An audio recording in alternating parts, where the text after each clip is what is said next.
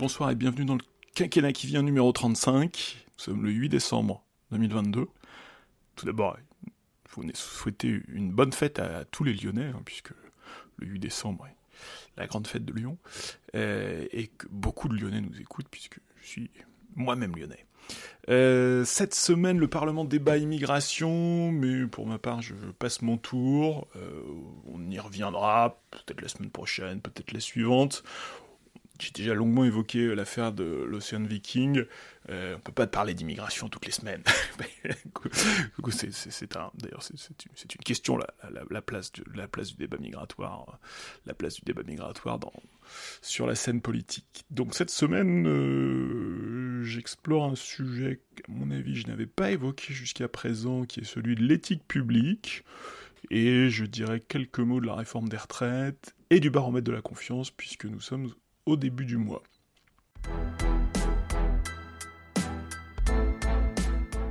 on parle euh, éthique et responsabilité, et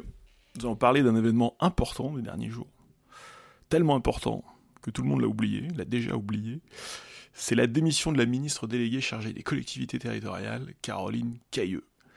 Caroline Cailleux, maire de Beauvais jusqu'à peu, peut-être qu'elle va le redevenir, figure de la droite en Picardie, euh, démission qui est un non-événement parce que cette ministre n'a quasiment pas eu le temps d'exister. Figaro a fait un, petit récap des, ministres qui ont duré moins de six mois au cours de la Ve République, c'est toujours étonnant. Euh, Caroline Cailleux a finalement existé le temps d'une polémique cet été quand la presse euh, lui a rappelé les mots qu'elle avait choisis ou pas assez choisis pour exprimer euh, en 2013-2014 son opposition conservatrice au mariage pour tous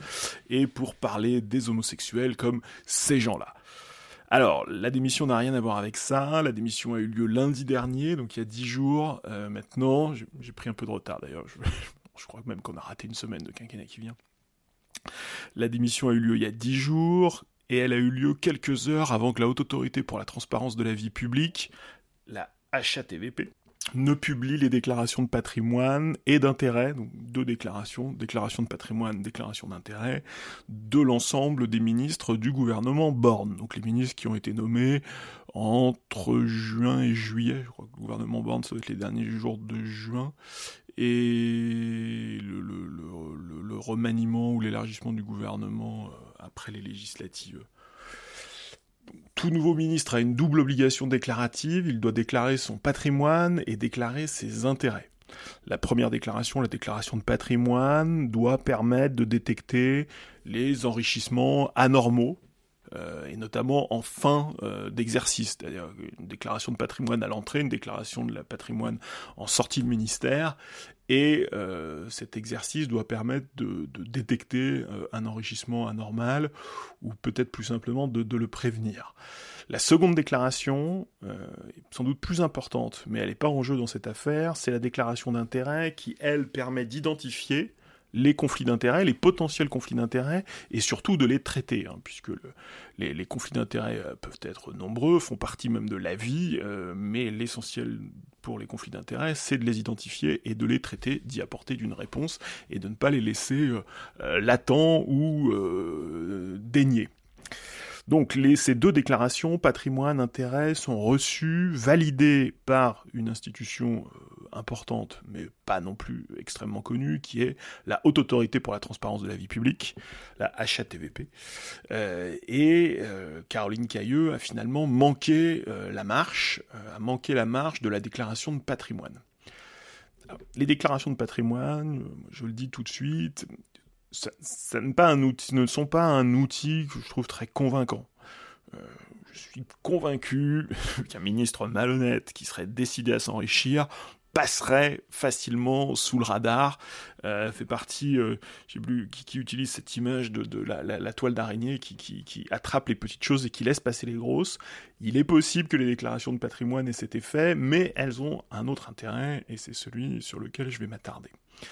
Et donc la semaine dernière, comme on l'a déjà vécu pendant la campagne présidentielle, comme lors de la publication des patrimoines des candidats à la présidentielle, Les, déclarations de patrimoine, aujourd'hui, euh, sont utilisées à une fin qui n'était probablement pas prévue par le législateur. Elles sont utilisées par la presse dans un épisode où, pendant 48 heures, euh, la République se fait voyeuriste. Euh, épisode qui ne flatte pas la meilleure part de nous-mêmes. On regarde qui possède quoi, on imagine de belles carrières, des mariages fructueux, des héritages conséquents, on s'étonne devant certains patrimoines imposants, on s'interroge aussi sur la taille réduite de certains autres patrimoines, et puis on se livre à une petite sociologie euh, sauvage des élites. Euh, le monde, la semaine dernière, s'est mis à compter les millionnaires du gouvernement, et il y en a beaucoup. L'assiette sociale des individus qui, composent le gouvernement euh, place une majorité de ministres parmi les 10% des Français les plus riches, donc le, premier décile, hein, mais en termes de patrimoine. Euh, et évidemment, cette situation n'aide probablement pas à répondre euh, à la crise de représentation et de confiance, au sentiment peut-être de, déconnexion ou de, de trouble dans la représentation. C'est d'ailleurs c'est ce palmarès des, millionnaires du gouvernement devrait au moins tempérer un peu les, membres du gouvernement lorsqu'ils se mettent en scène comme des Français ordinaires, des Français moyens. Euh, il y en a, euh, mais il y en a aussi qui sont loin d'être dans cette situation. Et dans la vraie vie, euh, peu de jeunes trentenaires euh, qui ont l'air tout à fait ordinaires, mais qui possèdent une assurance vie supérieure à un million d'euros. Euh, je pense qu'on en croise assez peu, statistiquement, dans la vraie vie, évidemment qu'ils existent, euh, mais ils sont assez peu représentatifs de, de, la, de la jeunesse trentenaire de ce pays. Alors globalement, entre la promotion de 2016 du gouvernement et la promotion 2022, le monde a enregistré euh, une nette inflation euh, du patrimoine brut, c'est-à-dire si on enlève les dettes, euh, et qui passe, patrimoine brut, qui passe de 1,6 million à 1,9 million. Si on met les dettes, c'est un, tout petit peu moins significatif, mais donc une évolution importante, avec moi quand même toutefois une réserve. 2016, c'était une des premières applications de la loi. Non, c'était la deuxième application de la loi, puisque le gouvernement héros avait dû s'y plier. Il me semble. Euh, mais en tout cas, on était au début de la loi, et ces outils euh, se sont mis en place progressivement, la pratique s'est mise en place progressivement, et il est quand même pas impossible que l'évaluation ait probablement gagné en précision et en exhaustivité, euh, que les déclarations des ministres soient tout simplement plus fiables, que le travail de la HATVP soit plus pointilleux et plus, alors non pas plus rigoureux, je pense qu'il l'était, mais voilà, euh, qu'il ait gagné en, confiance et en maturité, même s'il est vrai aussi que dans cette évolution du patrimoine, on peut aussi voir deviner une évolution du profil des ministres, les ministres d'autrefois qui étaient quasi exclusivement euh, des élus locaux et des fonctionnaires, avaient donc souvent euh, des revenus professionnels moins conséquents et donc des patrimoines, euh, même si le, lien entre revenus et patrimoine n'est pas toujours évident, hein, puisqu'il y a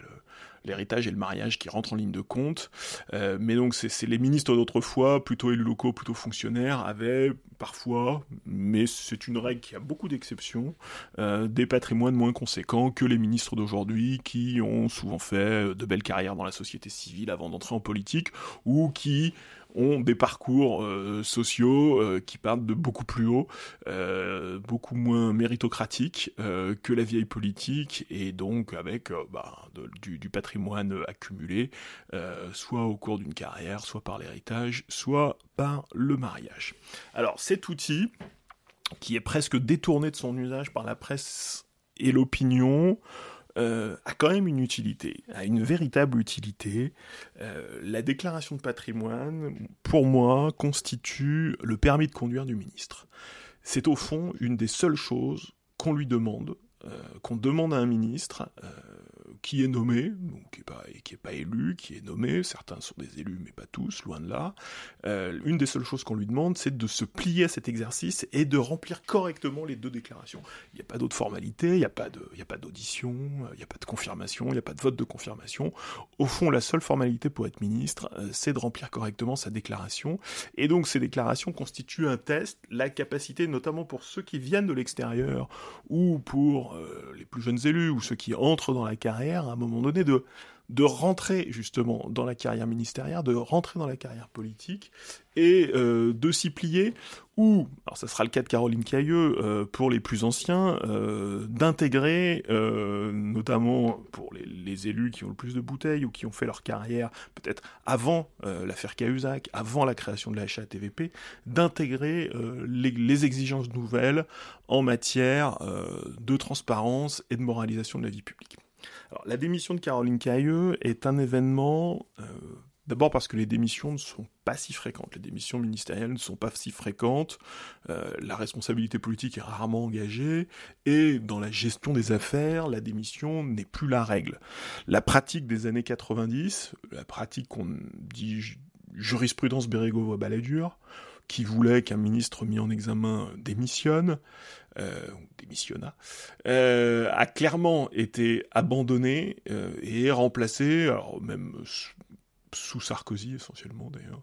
Euh, il y a eu moins de cas euh, pendant le quinquennat Hollande, mais la jurisprudence Bérégovoy-Balladur a été abandonnée, elle est remplacée par une appréciation au cas par cas, en fonction de la pression politique, en fonction du poids politique du mis en, du mise en cause, et en fonction surtout de la pression médiatique, de savoir si la situation est tenable ou pas. C'est quasiment les, mots qu'ont utilisés, euh, en tout cas l'entourage du président de la République, il y a, quelques semaines, dans une situation qu'on évoquera tout à l'heure.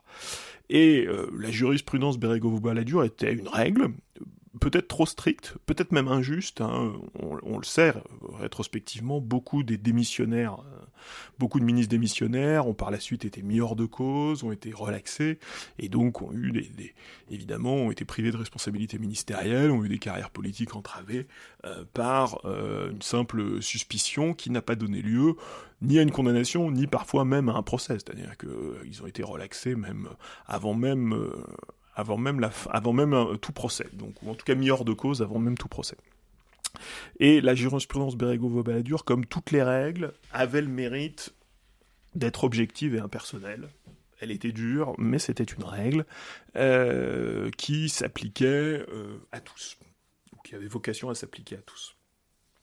Le premier quinquennat Macron, alors même si on n'a pas eu de cas qui relevaient de la jurisprudence Bérégovo-Balladur, pas tout à fait, le premier quinquennat Macron a commencé sur des bases rigoureuses, hein, au son de la République exemplaire. C'est un des slogans euh, d'Emmanuel Macron, ou en tout cas c'est une des formules du candidat Macron en 2017 dans un contexte particulier, qui était celui du scandale Fillon, euh, scandale qui a en partie, voire en grande partie, ouvert euh, les portes de l'Élysée euh, à Emmanuel Macron et ouvert la, porte du second tour euh, de la présidentielle à Emmanuel Macron. Et à l'été 2017, le président de la République avait même placé la barre assez haut hein, en démissionnant trois ministres, François Bayrou, Sylvie Goulard et Marielle de Sarnez, qui étaient tous trois mis en cause dans l'enquête sur le financement du MoDem, hein, leur parti, c'est les trois ministres MoDem, euh, financement du MoDem via le Parlement européen et les, assistants parlementaires européens. Et puis il avait aussi démissionné son lieutenant euh, Richard Ferrand, alors, qui avait eu un lot de consolation à, la présidence de l'Assemblée nationale, mais euh, démissionné du gouvernement alors qu'il était mis en cause dans la vente d'un local commercial au Mutuel de Bretagne en 2010. Euh, affaire. Euh, alors, euh, donc il n'a pas été condamné. Donc, affaire alors, prescrite en partie. Je ne sais plus exactement quel est le statut de l'affaire Ferrand. J'ai un, trou, donc je, ne dirais pas de bêtises, mais en tout cas qui n'a pas donné lieu à condamnation. Et je crois même que l'affaire est, close, mais depuis Richard Ferrand a été battu aux législatives au mois de juin. Le président de la République donc n'avait pas hésité à l'été 2017 à trancher dans le vif en congédiant quatre ministres de poids, mais par la suite, la gestion des difficultés n'a pas été au niveau de la rigueur de, cet été 2017, euh, de la rigueur des débuts, puisque Jean-Paul Delevoye, au commissaire à la réforme des retraites, s'est maintenu, a tenté de convaincre la HATVP de sa bonne foi, c'était sa déclaration d'intérêt qui posait problème, avant de finir par démissionner. Euh, puis Alain Griset surtout, alors le cas est peu spectaculaire parce que c'est là aussi un ministre anonyme, mais Alain Griset, anonyme ministre délégué chargé des petites et moyennes entreprises, qui a été incapable d'accomplir ses obligations déclaratives vis-à-vis de la haute autorité pour la transparence de la vie publique,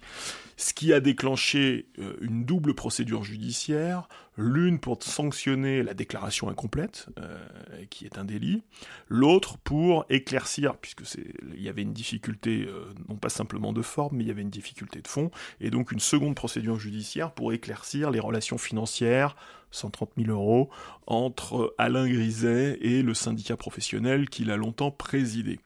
Et le ministre a été mis en examen, pas de démission, renvoyé devant le tribunal correctionnel, pas de démission, et finalement condamné pour fausse déclaration en décembre 2021, et c'est alors là, seulement là, qu'il a démissionné, même s'il a fait appel, hein, donc si, la, si, la, règle ça devait être la présomption d'innocence, euh, il faudrait, il faudrait attendre la condamnation définitive, ça n'a pas été le cas ici, hein, il a été condamné deux fois en première instance, les deux fois il a fait appel, et je ne crois pas que les procès d'appel soient, soient passés. Mais dans tous les cas, face à une, finalement face à ce permis de conduire du ministre, euh, le ministre, euh, bah, incapable de, de, réussir cette épreuve, s'est tout de même maintenu alors sans grande conséquence, parce qu'évidemment c'est un ministre euh, quasi anonyme, en plus on était en pleine crise sanitaire, mais euh, quand même un symptôme d'une forme euh, d'indifférence ou de négligence au, plus haut sommet de l'État. D'ailleurs c'est ce qui est éclairant dans l'affaire Griset, c'est l'indifférence progressive qui s'est installée à la question de l'exemplarité de la probité.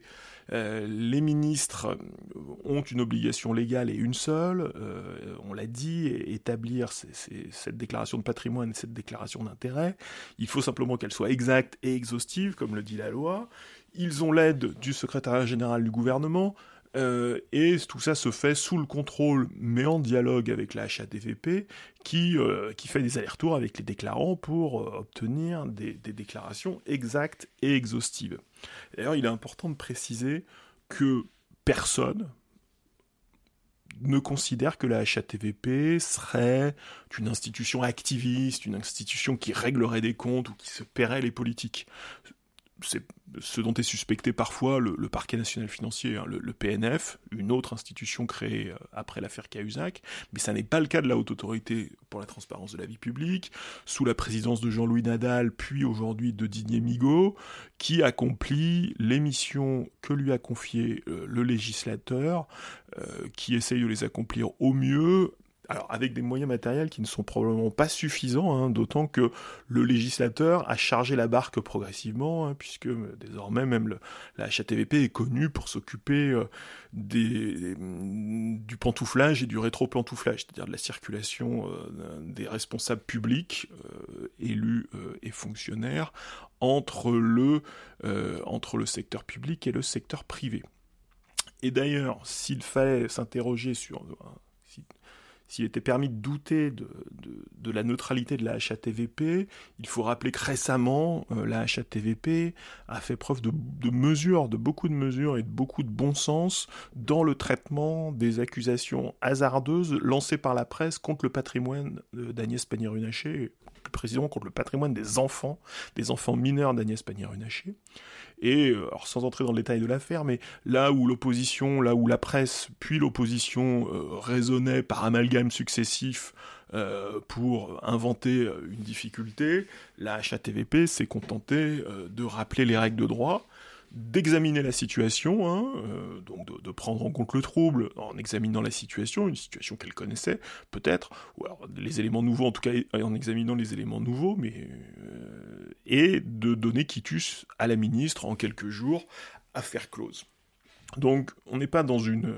institution vengeresse, plutôt dans une institution euh, modérée, une institution d'État, une autorité administrative indépendante qui tente d'accomplir sa mission au mieux, D'autant qu'à partir du moment où la haute autorité euh, constate que euh, les déclarations ne sont pas conformes, euh, c'est plutôt aux intéressés ou à leurs supérieurs, ce sont les, intéressés ou leurs supérieurs, les, autorités de nomination comme on dit, qui devraient en tirer les conséquences politiques. Le volet pénal devrait presque être superflu dans cette affaire de déclaration de patrimoine. C'est un peu ma comparaison avec le permis de conduire. C'est-à-dire si vous ne l'obtenez pas, bah, vous ne pouvez pas être ministre. Euh, le, pénal devrait être superflu. D'ailleurs, la HATVP le, dit souvent, elle préférait donner des amendes administratives administrative et ne pas avoir à saisir la justice pénale euh, sur ses obligations déclaratives, sur un certain nombre d'activités qu'elle contrôle. Alors à la fois parce que la demande administrative c'est plus souple, euh, et que c'est moins lourd que le droit pénal, et puis que c'est aussi, euh, il y a la, symbolique du droit pénal en moins pour, certaines affaires. Elle considère que le droit pénal est, peut-être trop fort, trop lourd, euh, assez peu maniable et qu'en termes d'efficacité de l'action publique, des amendes administratives seraient tout aussi efficaces. Sur des choses qui sont simples, hein. une déclaration est-elle exhaustive, est-elle complète? Euh, Le ministre a-t-il été au bout de l'exercice? Et cette incapacité à remplir correctement ces déclarations de patrimoine et d'intérêt devrait être considérée tout simplement comme une faute politique et emporter la démission pour des raisons politiques avant même toute considération pénale. Quelle peut être l'autorité euh, politique et administrative, euh, la capacité de commandement, hein, l'autorité au sens de la capacité de commandement, d'un ministre qui est incapable de se conformer à son unique obligation qui est euh, de déposer deux déclarations conformes avec parfois, alors il est vrai hein, que ça suppose parfois un peu de mise en ordre, euh, peut-être du patrimoine, peut-être de la vie, peut-être de la vie professionnelle. C'est aussi un test à un moment donné pour savoir si les gens sont prêts à prendre un office public. Euh, la, prise en compte de certains facteurs privés euh, ou professionnels ou patrimoniaux n'est peut-être pas complètement absurde dans l'évaluation de la capacité d'une personne à prendre une responsabilité publique. Et donc c'est ce qui s'est passé la semaine dernière avec Caroline Cailleux, mais pas tout à fait. Parce que si on lit attentivement le communiqué de la haute autorité, euh, on voit que la HATVP a eu plusieurs échanges euh, avec Madame Cailleux, que Madame Cailleux a fini par déposer des déclarations euh, de patrimoine et d'intérêt sur tout patrimoine, hein, puisque c'est celle qui pose problème, une déclaration de patrimoine exacte et exhaustive, c'est ce que dit le communiqué, elle aurait donc dû obtenir son permis de conduire de ministre. Sauf que la déclaration de patrimoine de la ministre, celle qu'elle a établie euh, cet été, en 2022, vient prouver que sa déclaration de 2020, celle qui avait été établie par Caroline Cailleux, maire de Beauvais, était inexacte et que plusieurs biens étaient manifestement sous-évalués en 2020, exposant l'intéressé à une double mise en cause euh, pénale, euh, une sous-évaluation que la HATVP lui avait signalée, exposant l'intéressé à une double mise en cause pénale, puisque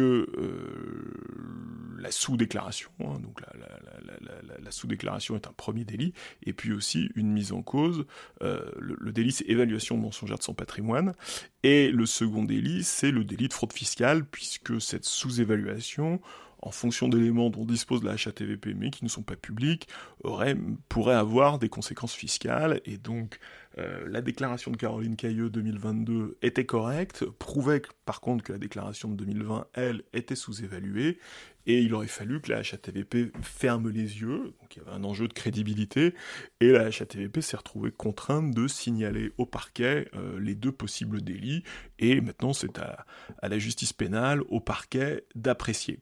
Donc ce qui s'est passé il y a dix jours, c'est que la, ministre Cailleux,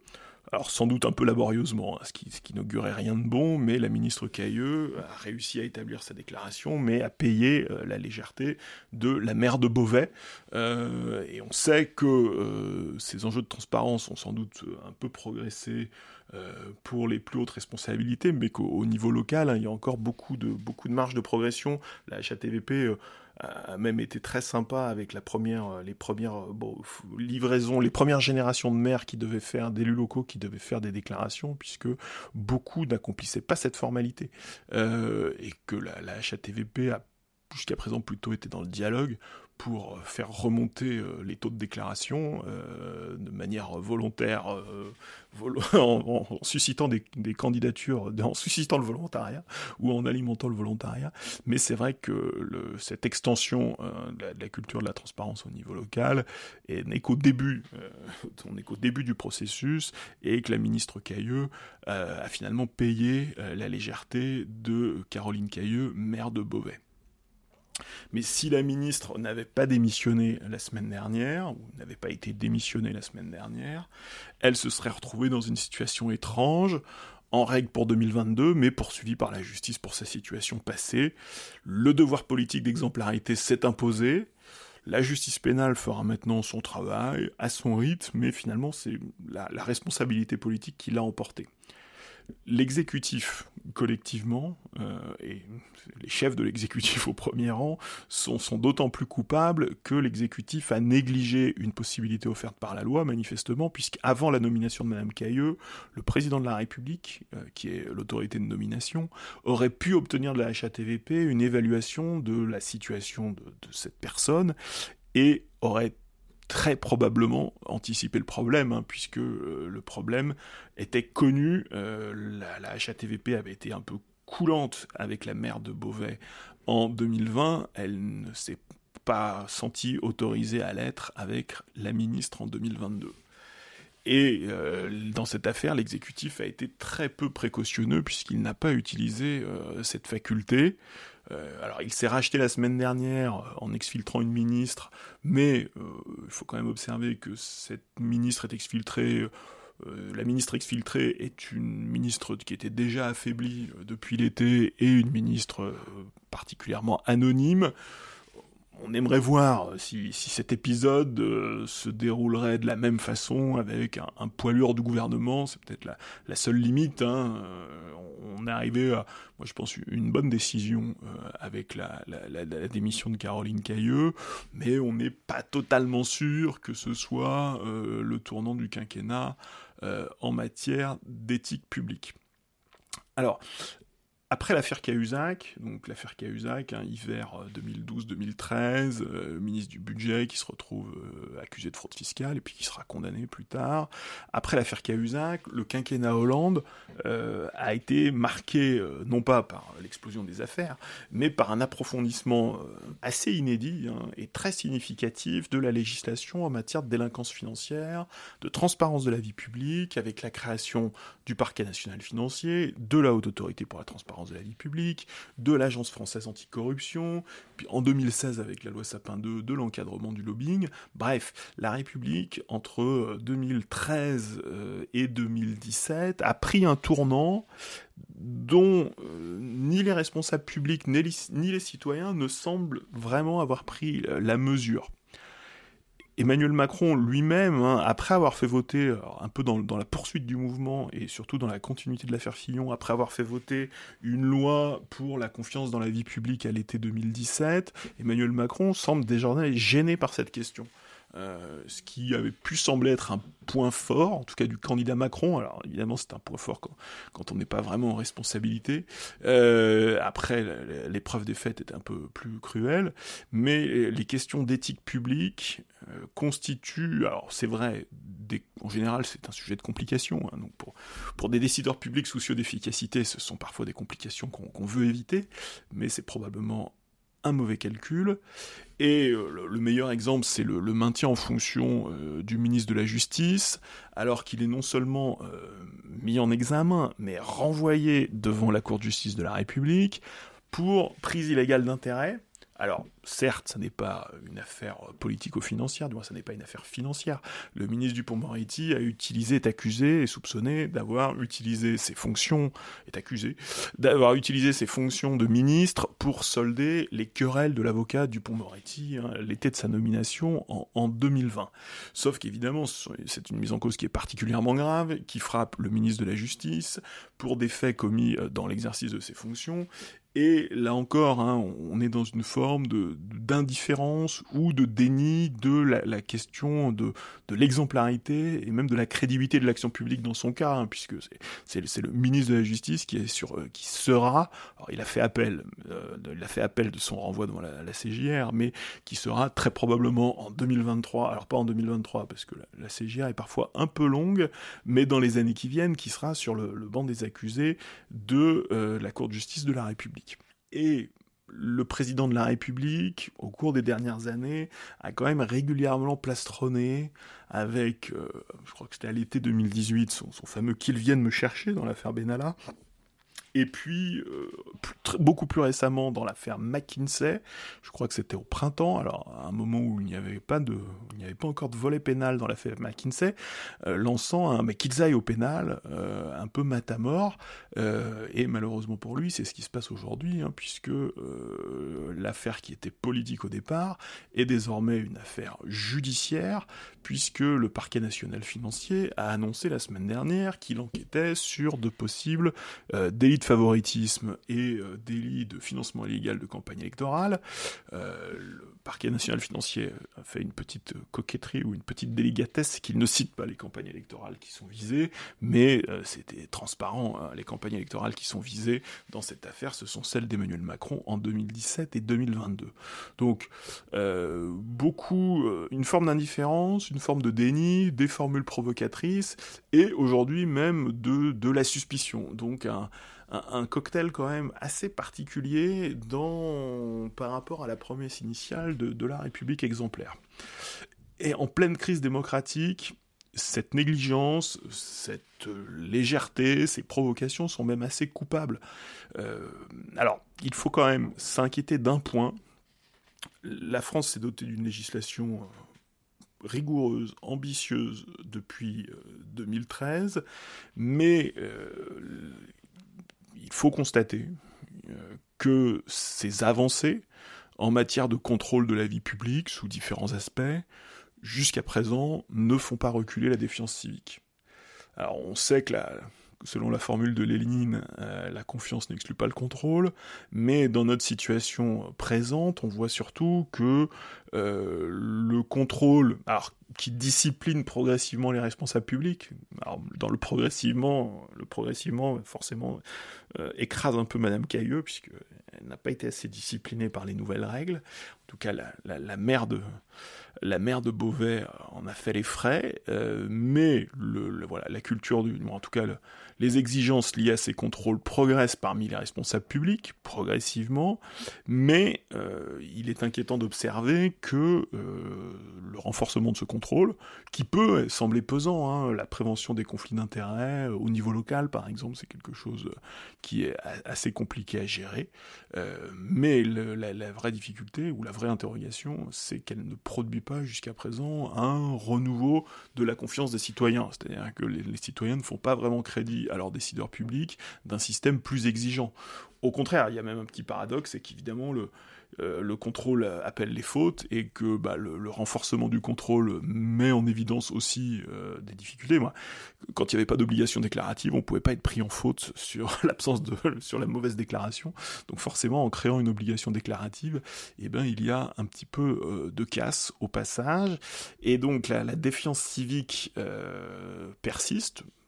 alors, elle n'est pas liée qu'aux questions d'éthique. Hein. Je pense que ce serait une erreur de penser qu'elle ne serait liée qu'aux questions d'éthique. Euh, mais, en tout cas, sur la question éthique, alors qu'il y a un début de réponse institutionnelle assez fort, euh, on n'arrive pas à mesurer la manière dont l'opinion réagit à euh, ce, renforcement des contrôles. Alors, la défiance civique évidemment un problème très large, on l'a déjà évoqué, et le, tournant déontologique. Alors, déontologique n'est pas forcément le mot, il n'y a pas vraiment de bon mot entre déontologie, éthique, transparence. Euh, il faudrait trouver le, bon concept, sachant qu'il y a plusieurs aspects très différents. Euh, la déontologie euh, n'est pas, le, contrôle, la déontologie n'est pas la transparence. Mais disons que ce, tournant, ce tournant déontologique, pour ne pas dire éthique, entamé en 2013, euh, pour le moment n'est pas mis au crédit de la République, ça c'est certain.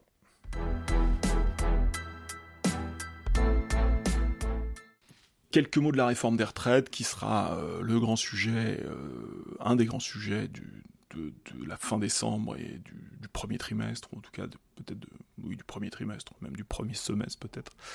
Euh, à quelques jours d'intervalle, la première ministre, puis le président de la République se sont succédés notamment dans les colonnes du Parisien, euh, pour euh, bah, pour annoncer, euh, en tout cas pour pour préparer les annonces. Alors les annonces sont prévues pour le, le 15 décembre, hein, c'est l'échéance qui était annoncée, qui était prévue depuis quelque temps, puisque le 15 décembre, donc le, le, gouvernement devrait présenter les grandes lignes de la réforme pas forcément le, projet de loi ficelé, mais en tout cas les, les, axes, euh, les axes de la réforme après une phase de concertation qui a, qui a duré tout l'automne et qui a été menée euh, en grande partie par le ministre du Travail Olivier Dussopt et qui s'est terminée aujourd'hui ou hier, je ne sais plus, à Matignon, hein, donc la première ministre venant boucler le cycle euh, de concertation. L'économie générale du projet gouvernemental est connue, euh, alors est connue euh, avec des inconnus parce qu'il peut y avoir des arbitrages de dernière minute, mais une mesure d'âge, hein, ça le président de la République avait été très clair pendant la campagne des présidentielles, donc un relèvement, alors en principe un relèvement progressif de l'âge légal vers alors, soit 64, soit 65 ans, hein, c'était déjà la petite hésitation du printemps, le président de la République avait évoqué 65 ans, puis c'était un peu ravisé, euh, maintenant, il y a d'autres considérations un peu différentes sur lesquelles on va revenir qui rentrent en ligne de compte, mais un très probable relèvement euh, de l'âge légal, euh, la fin de certains régimes spéciaux, alors pas tous, et évidemment ceux qui n'ont pas encore été réformés, parce que on, l'a souvent dit, alors parfois on, le dit de manière un peu excessive, euh, il y a déjà eu une réforme de certains régimes spéciaux, mais il en reste, notamment celui des électriciens et des gaziers, un, régime spécial qui est au cœur de l'actualité. C'est vraiment la bonne période pour s'attaquer aux régimes spéciaux des, des, des, gaziers, des électriciens. Euh, mais donc la fin de certains régimes spéciaux et la mesure, euh, la mesure de gauche, la mesure progressiste, un relèvement significatif de la pension minimum pour une carrière complète. Hein, ça, le, président de la République a beaucoup insisté, la majorité a beaucoup insisté, Olivier Dussopt, qui vient de la gauche, qui vient du PS, a beaucoup insisté. Euh, ça n'est pas, euh, il n'y a pas que la mesure d'âge, il y a aussi un, un, effort de solidarité. Alors, faut voir comment exactement comment est financé, comment s'exerce cette solidarité, mais en tout cas une attention portée aux euh, plus petites pensions. Alors, je ferai qu'une remarque là-dessus. Euh, l'économiste Philippe Aguillon, donc économiste, euh, on va le dire très très vite, qu'on peut qualifier de macroniste, je pense qu'il n'y verra pas ombrage. Euh, il a travaillé avec le président de la République, il a travaillé avec le candidat Macron, euh, très probablement. Alors il, est beaucoup utilisé dans le débat public ces derniers temps, euh, un peu par les adversaires de la réforme, par l'opposition, par les oppositions, et par l'opposition de gauche en particulier, pour expliquer que même un économiste macroniste, social-libéral, contributeur du programme présidentiel, que même Philippe Aguillon serait hostile à la réforme. Alors, c'est une formule qui m'a intrigué, euh, évidemment, ça aurait été un phénomène étonnant, euh, mais malheureusement, c'est une facilité. Parce qu'en fait, Philippe Aguillon défend le principe, le principe de la réforme et même de la philosophie de la réforme, c'est-à-dire la nécessité d'augmenter la quantité de travail. Euh, donc il est là en ça, il, est un économiste macroniste. Hein, il participe complet, il, il, euh, partage complètement euh, cet élément d'analyse. Il faut augmenter la quantité de travail et il faut le faire tout au long de la vie. Hein. Augmenter la quantité de travail, ça pourrait être repassé aux 40 heures, mais ça, ce, débat n'existe pas aujourd'hui en France, euh, y compris chez LR. Euh, mais augmenter la quantité de travail, ça peut se faire tout au long de la vie et donc ça peut se faire sur, sur l'âge de la retraite. par contre, Philippe Aguillon en conteste les modalités il considère que le choix euh, de relever l'âge légal est donc le passage de à 64 ou à 65 ans hein, de, l'âge légal euh, pour bénéficier d'une retraite à taux plein, ce, le, paramètre de l'âge légal est extrêmement injuste puisque ce relèvement de l'âge légal pèserait alors pas exclusivement, peut-être qu'il peut le dire comme ça dans les médias, mais pèserait beaucoup plus lourdement sur les moins qualifiés, et euh, aurait moins de conséquences pour les plus qualifiés, puisque les plus qualifiés, qui sont en général rentrés plus tard sur le marché du travail, qui sont peut-être plus euh, dans des emplois euh, plus valorisés, plus valorisants, plus épanouissants, euh, ont déjà tendance à poursuivre au-delà de l'âge légal et au-delà de la qualité des emplois, les emplois les plus qualifiés, avec une entrée tardive sur le marché du travail, doivent déjà courir après les trimestres bien au-delà des 62 ans. Donc ont une tendance à s'arrêter après 62 ans évidemment ce sont des moyennes, hein, euh, mais c'est un phénomène connu et documenté. Et donc si on joue sur l'âge légal, finalement les salariés les plus qualifiés sont assez indifférents à la question, puisque de toute façon ils allaient déjà au-delà de l'âge légal, et donc finalement cette mesure, cette augmentation de l'âge légal ferait peser l'effort sur les salariés les moins qualifiés, euh, qui sont en général aussi les moins bien rémunérés, et qui sont en général ceux qui ont une espérance de vie à la retraite la plus courte. Donc une réforme pour Philippe Aguillon, un choix, un choix de paramètres qui est particulièrement injuste. Euh, il honore, euh, quand on dit social-libéral, on entend surtout libéral, euh, il honore dans le, social, dans le social-libéral, au fond, euh, mais c'est un, un, un, personnage intéressant, c'est un, chouette personnage, il peut être agaçant comme souvent les économistes, mais, ça reste un, ça reste un, un, un, personnage et un, un, économiste et un intellectuel intéressant, d'autant qu'il souligne que euh, cette réforme injuste serait aussi moins efficace budgétairement, puisque si l'effort est porté euh, sur les salaires les moins élevés, il est aussi porté sur les cotisations les moins élevées. Et donc on va augmenter euh, la quantité de travail sur la partie la moins qualifiée, la moins bien rémunérée, et donc la moins bien fiscalisée et socialisée de, la masse salariale, et donc avoir un retour sur investissement fait puisque même si le gouvernement s'en défend, il y a aussi, à l'arrière-plan de la réforme, une question budgétaire. Et donc, euh, Philippe Aguillon, euh, contestant euh, l'injustice, la, difficulté de la réforme du point de vue de la justice sociale, propose plutôt de mixer en relevant l'âge légal, euh, qui touche euh, donc plutôt la base de la pyramide salariale, euh, avec un relèvement de la durée de cotisation, donc le nombre de trimestres, hein, c'est ce qu'on appelle souvent accélérer la réforme Touraine, hein, puisque de toute façon le nombre de trimestres, lui, augmente déjà, et que le, le, but, ce serait peut-être d'aller plus vite, d'accélérer donc la réforme Touraine, réforme Touraine qui avait été votée en 2015 de mémoire, en tout cas pendant le quinquennat Hollande, c'est certain et donc à la fois de, de, toucher euh, tout le monde, la base de la pyramide salariale, mais aussi de toucher euh, la partie, le, haut de la pyramide salariale, qui est entré euh, plus tard sur le marché du travail, qui n'a pas tous ses trimestres à 62 ans, qui se maintient dans ton activité, et donc qui, avec une augmentation de nombre de trimestres, devrait chercher ses trimestres un peu plus longtemps encore, et donc pour lesquels la réforme aurait un véritable impact. Et donc on arrive à cette situation paradoxale où euh, Philippe Aguillon n'est pas hostile à la réforme, loin de là, il n'est pas du tout hostile au principe de la réforme, au contraire, il en, il en partage le, le, raisonnement fondamental, mais il est euh, résolument hostile à ses modalités. Et c'est toujours étonnant de, de voir Philippe Aguillon, euh, par ailleurs passionnant professeur au Collège de France, hein, donc consulter ces, travaux, en tout cas on peut assister à ces leçons au Collège de France, sur, le site du Collège de France, euh, on se retrouve avec un Philippe Aguillon qui, explique tout simplement que l'option présidentielle, non pas la réforme, pas l'essence de la réforme, mais euh, les choix de paramètres, euh, constituent une réforme de classe, une réforme de, classe, de classe sociale. Hein. et cette remarque devrait être écoutée. Et d'ailleurs, depuis quelques jours, on se rend compte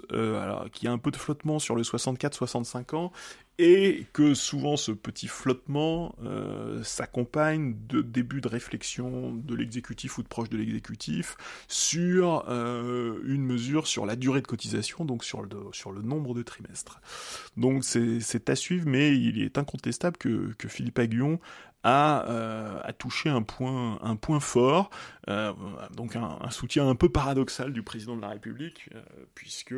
il, il, soutient la réforme, mais il en critique assez radicalement et assez crûment les modalités.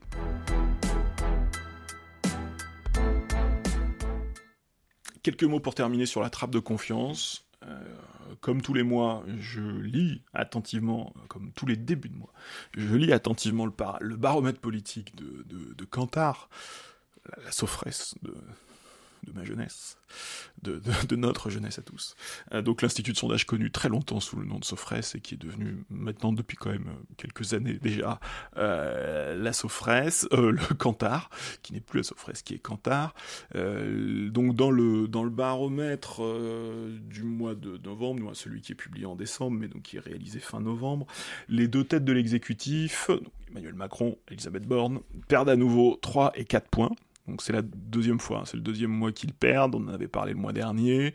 Emmanuel Macron reste au-dessus des 30, il est à 32, mais pas Elisabeth Borne hein, qui euh, passe sous les 30, elle est à 28.